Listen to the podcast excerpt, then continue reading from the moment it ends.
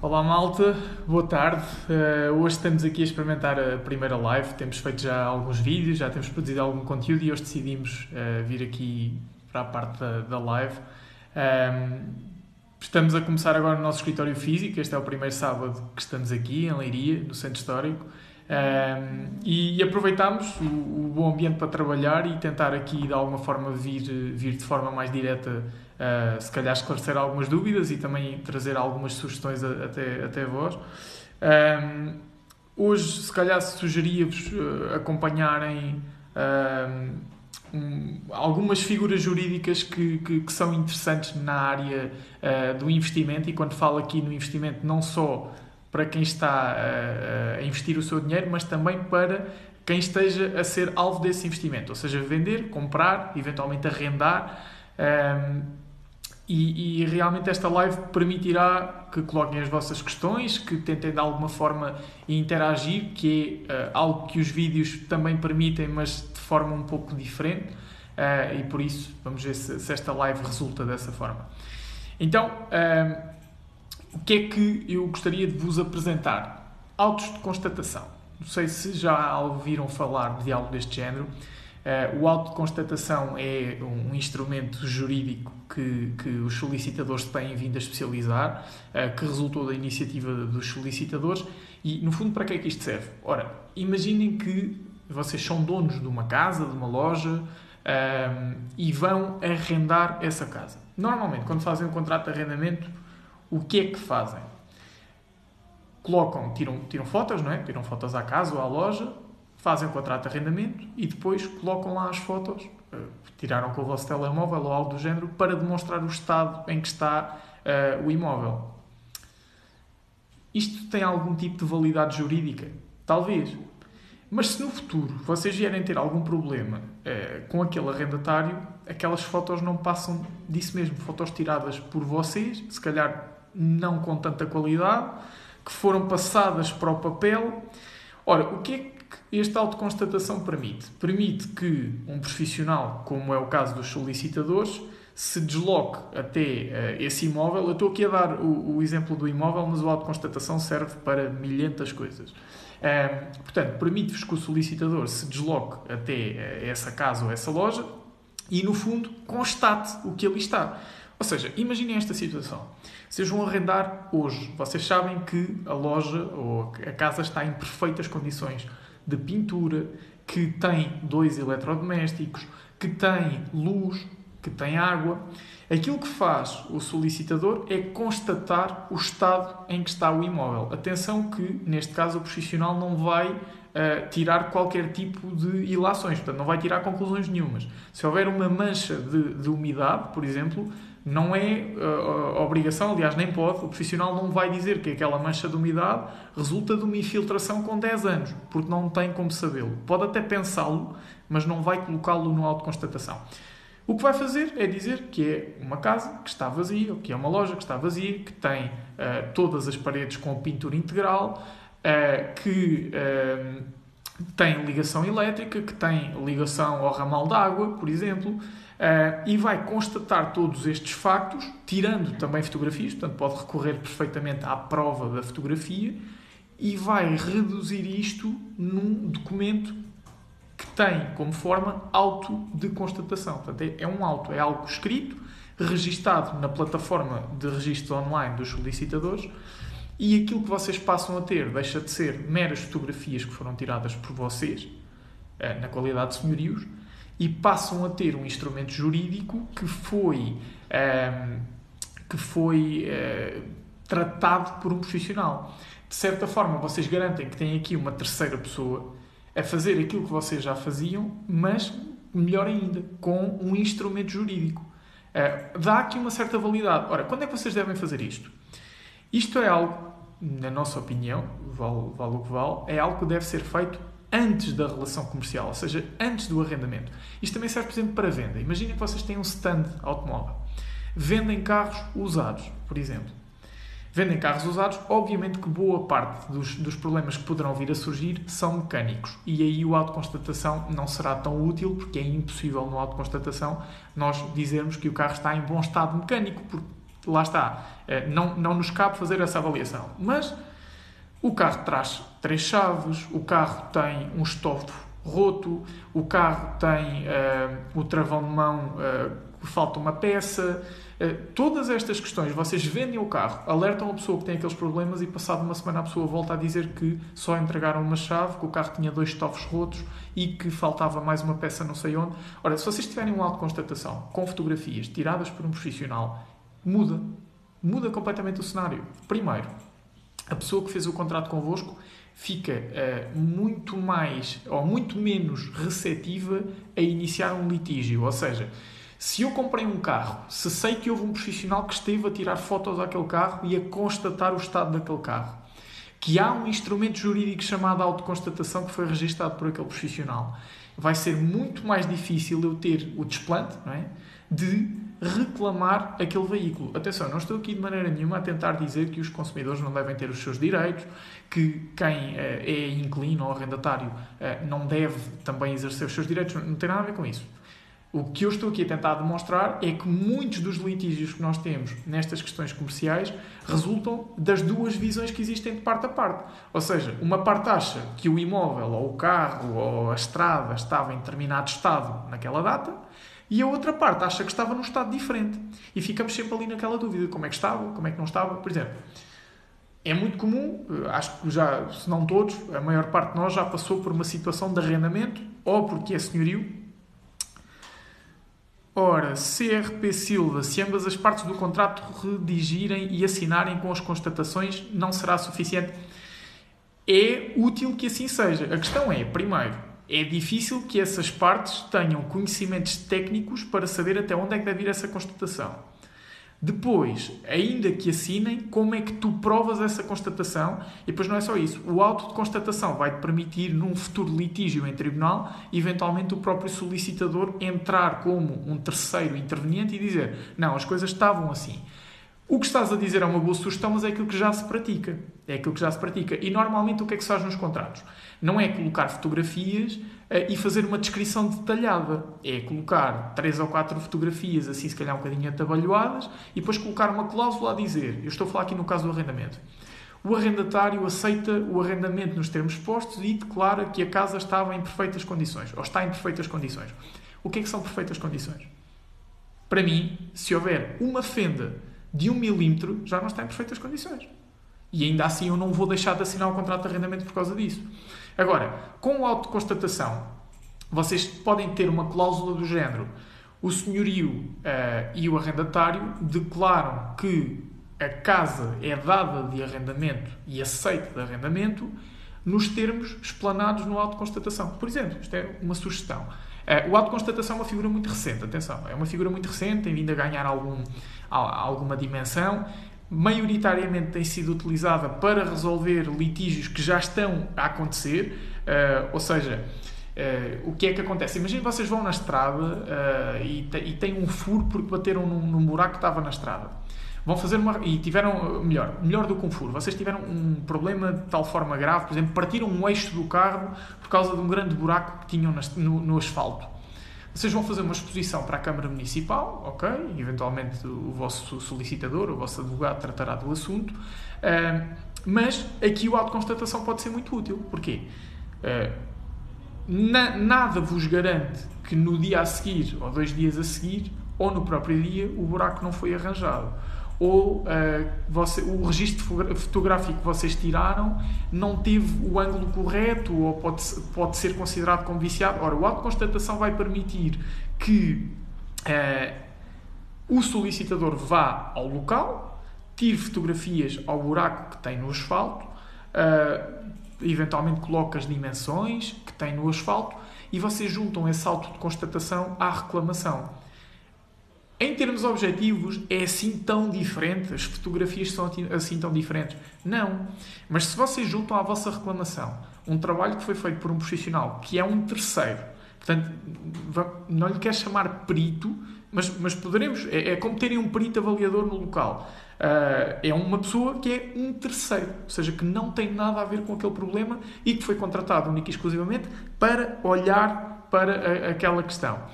Uh, sim, uh, ok, as, as, forças policiais fazem isso. Eu dei-te aqui um exemplo.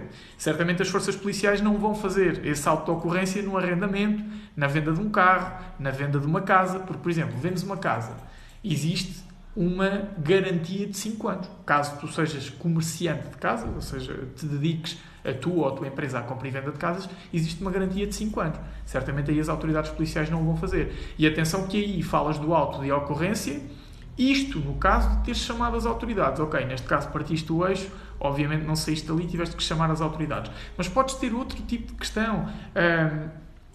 claro que não vou estar aqui a falar de situações de acidentes rodoviários, porque aí lá está, entram, entram as autoridades que fazem o croquis e tudo mais. O croquis é, é uma espécie de primo afastado do auto de constatação. Uh, na realidade, o croquis é uma coisa que já se faz há muitos anos e o auto de constatação é mais ou menos o mesmo género. Portanto, o, o que vocês têm aqui é, se hoje vão iniciar se hoje vão iniciar uh, uma, uma relação comercial e sabem que há uma elevada probabilidade de no futuro haver um litígio, ou seja, uma confusão com a contraparte relativamente ao estado do bem, seja a casa, seja a loja, seja uh, o carro, é de antecipar esse problema e dizer assim: ok, eu faço o contrato, mas vamos ter aqui uma pessoa a testar o estado em que isto se encontra na data de hoje. Isto é fundamental, principalmente quando há garantias associadas. Ora, Lipa Reis, uh, sim, para já só temos escritório em Leiria, ainda assim nós uh, começamos fundamentalmente como um escritório virtual, ou seja, nós, nós apesar de sermos uh, solicitadores e, e, somos uma profissão que depende de, de muitas vezes da presença do cliente, nós optámos por iniciar este projeto como um escritório virtual que está disponível em www.pa-solicitadores.pt. Eh, é um escritório onde nós temos imensos serviços que estão disponíveis online. Ainda assim, escritório físico, este que aqui vem atrás de mim, eh, em Leiria, no Centro Histórico, na Rua Direita, Rua Barão de Viamonte, número 90, primeiro B. E sim, só temos ainda escritório em Leiria, quem sabe brevemente não, não possamos expandir para, para outras regiões. Um, e pronto, e continuava a falar da questão do autoconstatação, lá está. Uh, pode parecer redutor, sim, de alguma forma compreendo que sim, compreendo que possam parecer meras fotografias num documento. Primeiro, terem fotografias tiradas por vocês ou terem fotografias que são colocadas num documento por um profissional, não é que as fotografias sejam melhor tiradas, porque nós não temos propriamente um curso fotográfico. Uh, mas juridicamente tem outro tipo de formalidade. Uh, é como terem as autoridades policiais a fazer um croquis ou serem vocês a fazer o croquis. Se calhar o vosso croquis até ficava melhor. Mas legalmente, este croquis das autoridades terá outro tipo de validade. Aliás, é essencial quando há uh, uma ocorrência rodoviária. Aqui, neste, neste caso do auto constatação, é uma forma de, primeiro, vocês prevenirem o litígio. Foi o que eu vos disse. Coloquem-se no papel de quem compra uh, um carro ou de quem compra uma casa. A menos que efetivamente o problema que surgiu uh, resulte de algo que está desde a origem, porque é assim que funciona a garantia, ao contrário de, muito, muitas, de muitas pessoas pensam. A garantia só funciona se o problema já existia na origem. Portanto, em teoria, é um problema que se manifestou mais tarde, mas que já lá estava. Por exemplo, vocês compram um telemóvel, está tudo bem, ao fim do mês o ecrã deixa de funcionar.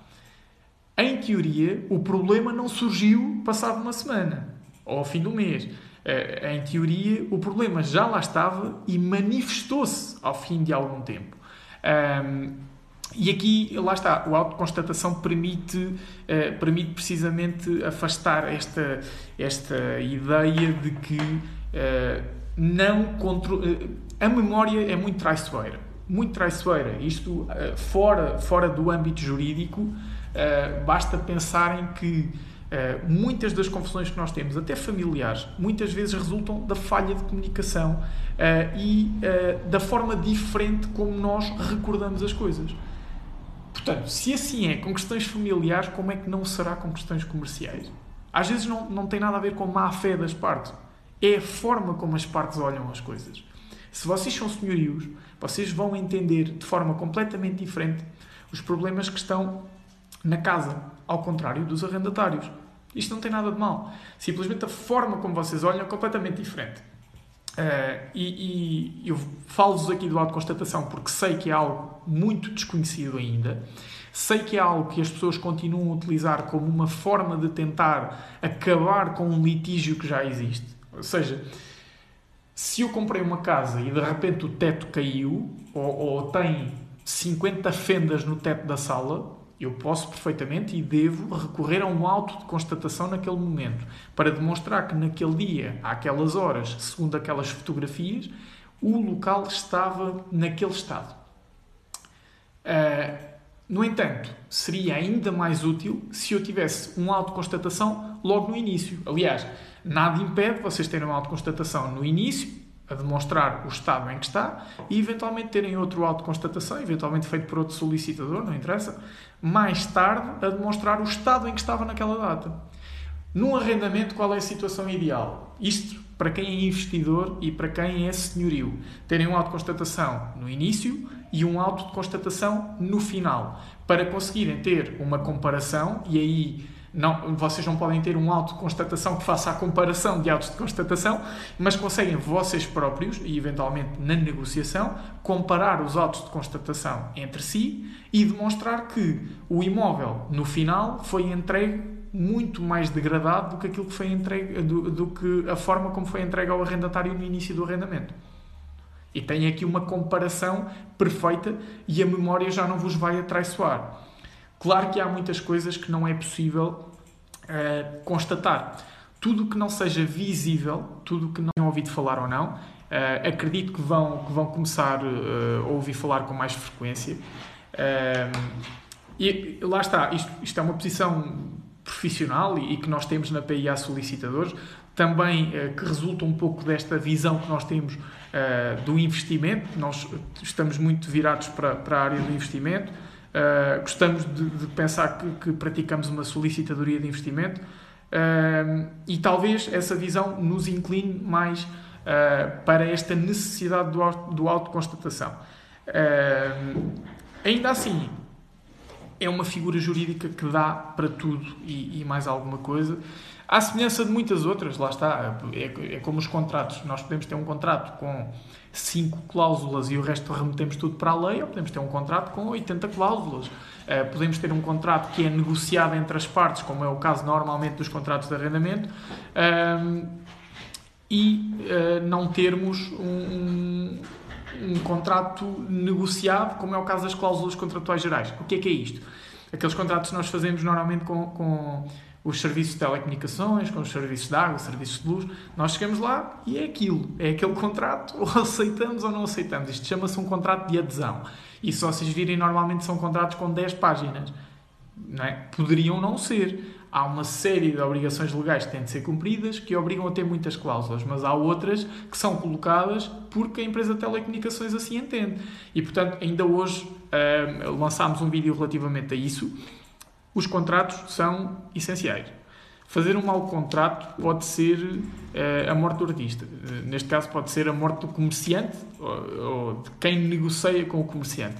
Porque o contrato, ao contrário do que muita gente pensa, não é apenas uma formalização do negócio. Portanto, não é que o, o contrato não serve apenas para dar início ao negócio. Na verdade, o contrato estipula as regras daquele negócio.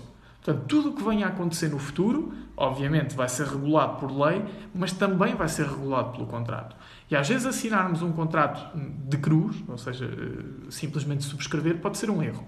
Uh, e, e, quando nós temos uh, a plena sensação de que há algo que poderá não estar conforme, se calhar devíamos informar. Outro erro. recorrer, recorrer a minutas do Google. Pode correr muito bem ou muito mal. Uh, pode correr muito bem porque a minuta que foi colocada foi colocada por pessoas diligentes e que, e que fizeram um bom trabalho. Ou pode correr muito mal porque, apesar de ter sido colocada por pessoas diligentes, é uma minuta que já tem 10 anos. E, entretanto, já houve 15 alterações àquela lei ou, ou às leis que regulam aquela relação contratual e depois dá a asneira. Querem um exemplo muito concreto. Arrendamento. O arrendamento, até há pouco tempo, uh, a multa que vocês pagavam por pagarem a renda fora de prazo era de 50%. Agora é de 20%. E nós continuamos diariamente a ver contratos uh, que têm a multa ainda de 50%. Não é que seja o fim do mundo, não é. Só que o senhorio assinou convicto de que uh, 50% caso vocês se atrasem, vocês acham que têm que pagar 50%, há uma vez que se atrasam, a vossa renda são 500 euros e depois vão pagar 750. Quando na verdade vocês deviam ter pago apenas 100 euros. Percebem? 100 euros a mais, 600 euros. Um, e isto muda, muda completamente. Depois, há outra coisa que nós também alertamos, já que estamos aqui a falar de questões de investimentos e de empresas, uh, relativamente ao RCBE. O RCBE é uma, uma obrigação declarativa uh, que as empresas têm de cumprir. Uh, e é uma obrigação declarativa que, se não cumprirem, pode impedir-vos de realizar muitas das, das, das muitos contratos, eh, às vezes até mexer dinheiro no banco é o suficiente para, para ser bloqueado. e este RCBE é uma obrigação que deve ser cumprida quando a empresa é criada. Cada vez que há uma alteração à empresa, por exemplo, uma sessão de cotas, uma, uma renúncia à gerência, uma fusão, portanto, todas estas questões comerciais obrigam a alterar o RCBE e depois têm uma obrigação de confirmação anual, ou seja, todos os anos esta, esta obrigação foi dispensada no ano passado, este ano ainda não foi, uh, talvez venha a ser, depende, porque o RCB é uma declaração muito, muito recente, uh, mas tem de ser cumprida. Portanto, se vocês têm uma empresa, se há uma empresa que já está em funcionamento há alguns anos e vocês ainda não cumpriram com o RCBE, façam-no, não só uh, pela questão das multas, mas também porque podem a qualquer momento ter um negócio que fica pendurado, porque pedem-vos o código de acesso à declaração RCBE e vocês não têm. Eh, e, portanto, acho que é um, algo que não devem uh, descartar. Um, e já sabem, qualquer questão que vocês tenham, nós estamos ao dispor. Uh, vamos estando sempre aqui uh, pelo TikTok, com vídeos, agora também com diretos. Apesar de ser este o primeiro, vamos, vamos começar a fazer mais alguns. E estão sempre à vontade para colocar as vossas questões e nós, dentro das nossas possibilidades, vamos, vamos tentar responder uh, e, e esperar esclarecer-vos da melhor forma e hoje é, era, esta, era este o assunto que trazíamos até vocês também para despoltar aqui um bocadinho da discussão jurídica, que às vezes é o que falta nestas, nestas redes, um, e, e, temos muito gosto porque é a nossa área de trabalho e, e, trazer a solicitadoria até esta área virtual é muito, muito importante para nós e esperemos que nos continuem a acompanhar. E se tiverem alguma questão, já sabem.